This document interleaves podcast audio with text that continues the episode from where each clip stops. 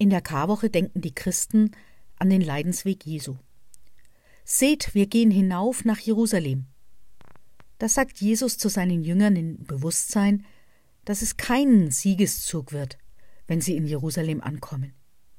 Er weiß, dass es intensive Auseinandersetzungen mit dem religiösen und politischen Establishment geben wird, dass die Menschen an ihm verzweifeln werden, weil er nicht Macht und Einfluss geltend macht, sondern kontroverse Diskussionen auslösen wird.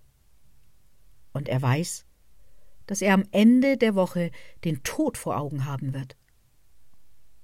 Wichtig ist Jesus, dass er diesen Weg nicht alleine geht, dass seine Jünger, seine Freunde an seiner Seite sind.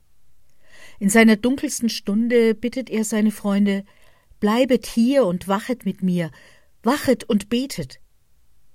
Wie gut auch heute, wenn man den Kreuzweg des Lebens nicht alleine gehen muss, wenn bei Anfeindung und Leid und selbst im Angesicht des Todes Menschen da sind, die mitgehen, mittragen, mitleiden.